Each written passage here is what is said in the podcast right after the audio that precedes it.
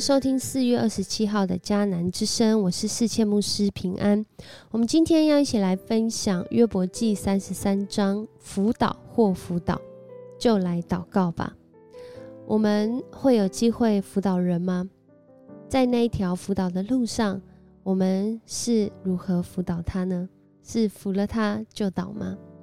在今天我们看到约伯记三十三章开始的时候，我要来讲一个。John Maxwell 这位领导学大师所说过的故事，也跟今天约伯记啊有做一些对话哦。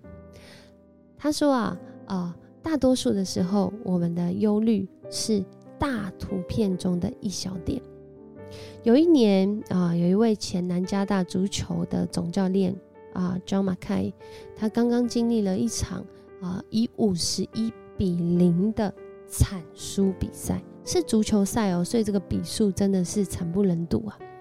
马凯呢，在这个比赛之后就走进更衣室，就看见了整团怎么样？完全可以想象得到那个画面哦，就是被击垮、精疲力尽，而且万分沮丧的很年轻的这些球员。他说啊，他们还不习惯输。然后，如果你是一位辅导者，或是你是一位教练，这时候你会怎么回应他们呢？这位马凯教练，他就站在板凳上说：“伙伴们，让我们用这个观点来想，这个世界上有八亿的中国人还不知道有这场比赛。当我们发现我们是大图片中的一小点，那我们的观点还重要吗？我们的观点还有？”价值吗？我们的生命不也是如此吗？在今天，以利户他在听了约伯和三个朋友的对话之后，他突然出现，而且一出现，好像就带着很多的情绪，想要向约伯和三个朋友来表达。但是来到了三十三章，他把焦点。就回到了约伯他的观点。约伯其实在他的自述跟他跟三三个朋友的对话当中，有几个生命的疑问提出，而以利户今天也透过他有限的观点，在这里向我们来表达。在这样的一个对话当中，我不知道大家有没有发现，虽然人是这么渺小，也如同以利户所说的。我们都是尘土，但是上帝好像也透过我们所经历的，让我们来跟他连接的时候，能够承载上帝那无法测量的智慧，甚至我们每一天也因此可以活出生命的美。今天仍然可以是得胜的一天，阿妹吗？约伯记以利户他向约伯说话。身为一个辅导者或是一个陪伴者，我觉得以利户虽然年轻，却有很多值得学习的地方。第一个，他向约伯说话的时候，他站在一个立场跟角度是，他告诉约伯：“我是诚实真诚的说了这段的话，因为我跟你一样是用尘土造成的。”我不并不是比你更高高在上，我的生命也是上帝所赏赐，并且他让我有从他来的灵，使我能够领受智慧来向你说话。而这说话的过程中，如果你有话要回应，我也会听。我们都知道，以利户听了很久很久，在那三个朋友跟约伯的对话开始到结束的时候。这让人难以想象的耐心，我觉得很值得学习。而第二个是，当他要去辅导这个人的时候，他重述了一次约伯说过的话。我们都知道，他站在旁边，或是陪伴在旁边。就在那个很长的时间里面，他说：“他对约伯说，你说的话，我都亲耳听见了。”你说呢？我无辜，我没有犯过什么错，我清白，没有犯什么罪。然而上帝找机会打击我，把我当仇敌看待。他用铁链锁住我的脚，窥视我的每一个行动。其实接下来以利户要回应的就是约伯他第一个生命的疑问：为什么会有无辜受害者？我是无辜的，但我却受害。在这里，以利户他尝试用他认识的上帝观点来回应。他说：“啊，约伯，我告诉你，你错了。上帝这么伟大，他需要回答人的疑问吗？他需要呃回答人的申诉吗？其实，上帝的伟大全能，人这么渺小，他根本就不用回应。”但是上帝却是一再开口，可是他一再开口，人有留心他的话语吗？还是他一再开口，好像那个频道错了一样，一直没有换到正确的频道，听不见，或者是正在看同样的频道，但是我们根本就没有看进去啊，在想别的东西啊，在说别的话，在很分心做别的事情呢？他讲到啊，上帝。是一再开口的上帝，并且他的开口就好像那个时代，他们认为啊，上帝透过梦对人说话。其实到现在还有很多人，许多的属灵经验就是透过梦啊，经历上帝的说话，而啊经历那个生命的改变。他说，上帝啊，好像是在人睡着的时候啊，进入梦中向人说话。啊，让他们听见他说的话，然后来，啊，好像用警告惊吓他们。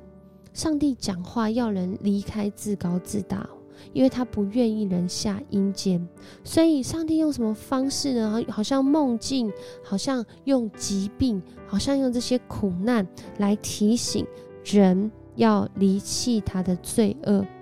就好像明明知道这个东西吃了对我们身体非常的不好，但是许多人还是。因着喜欢，因着各样的原因去吃，而吃了，我们的身体当然就会付出这样的代价，因为它啊违反了自然律，它啊离已经离弃了那个让我们身体变好的的可能性。所以以利户他其实强调啊，他讲到上帝他一直是有在说话的，而且上帝透过这些苦难，他并不是要人。他并不是要人进入在那个完全绝望之地，而是好像透过这样的管教方式，让人回转到他的面前。因为上帝的心意不是要照着人的罪惩罚人，而是要使人不至于坠入那死亡的陷坑，让人至今仍然可以得见光明。以利户对上帝的认识，他透过他认识的上帝。他以上帝观点来说，上帝做这一切是接二连三为人做这件事情，是要人享受生命的亮光。所以他说：“约伯啊，你现在要听我的话，你要安静听我说话。如果你有话要说，我愿意听。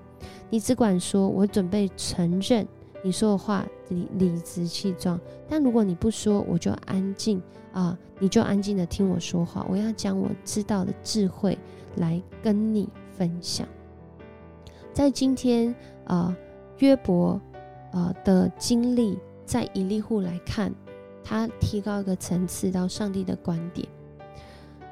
的确，呃，不管是三个朋友或是以利户，他们说的话，大部分的情况下，啊，都很正确。人很渺小，人无足轻重，像尘土一样，所以以利户也很清楚知道。他之所以能够回应约伯，并不是他特别伟大、特别有什么样的经历，而是他用他所认识的上帝观点来回应约伯。然而，在这样的情况下面，以利户其实也受限于他的观点，因为讲到三十三章后面，他认为约伯其实在这个过程当中早就得罪了上帝。早就不是那一个无辜清白的人。我们都知道，其实约伯跟他三个朋友的对话当中，人真的难免会得罪上帝。所以许多学者说，以利户其实是带着约伯他呃呃，他对约伯的观点仍然是觉得约伯要认罪悔改。但也有一些呃学者认为，在约伯记里面，以利户所分享的，是因为他看见了这么长时间约伯和他三个朋友对话之后，真的当人找不到答案，当人他真的是陷在那个苦难当中，其实最后真的很容易自我中心。所以，其实，在读这一段经文的时候，我觉得身为一个辅导者或被辅导的人。都需要一位第三者，用更广阔的视野，甚至不只是视野，是他有能力跟全能来带领人去突破自己的框架，一起共赢，而不是在辅导的过程当中，好像变成一种很危险的平衡，不服就倒，或者越服越倒。我想这都不是。上帝使我们有权柄，成为一个陪伴，成为一个关怀，甚至成为人的父母，或是啊有这样子长辈职分的原因。我想那原因是透过我们的生命，其实我们与另外一个人也一起在编织着那属上帝得胜的生命。读到这里的时候，呃，我不知道我刚刚有没有说到，人既然这么渺小，何以？约伯记仍然出现在我们的生命当中呢。我想四篇八篇三到四节其实讲的很很棒，很清楚。说我仰视你亲手创造的天空，观看你橙色的月亮星辰。啊，人算什么？你竟顾念他；必朽的人算什么？你竟关怀他。约伯观点很有限，约伯也非常的渺小，跟你我一样。以利户三个朋友也都是这样，但我们却是透过上帝所留下来的经典约伯记，发现人不管在什么样的境况，甚至在那苦难当中，仍然可以承载上帝那无法测量的智慧，活出生命的美。你相信今天仍然是得胜的一天吗？以利户对约伯的回应，让我们来思想：尘土造的人。我们需要或应该，或者是要秉持什么样的态度来回应我们所领受的能力和职分呢？我们一起来祷告吧。